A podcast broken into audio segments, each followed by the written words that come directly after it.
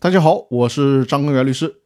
这期和大家聊的话题是：行使优先购买权的一方能不能反悔？关于反悔的问题，我们还延伸出了一个更细节性的问题。通过前几期的音频，大家都知道了，出让股权的股东是可以反悔的。但反过来说，已经表示要行使优先购买权的股东能不能反悔呢？比如说，隔壁老王要把他的股权以一百万元的价格转让给第三方李富贵儿。这个时候，公司的另外一个股东小明站出来说，他要以同等的价格行使优先购买权。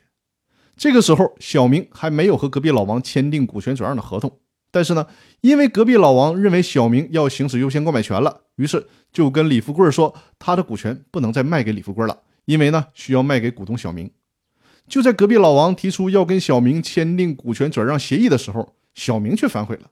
说他不想行使优先购买权了，不想以一百万元的价格购买隔壁老王的股权了。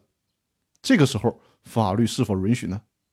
最高法院对这个问题的观点是：既然隔壁老王和小明之间还没有签订股权转让的书面合同，那说明合同还没有成立。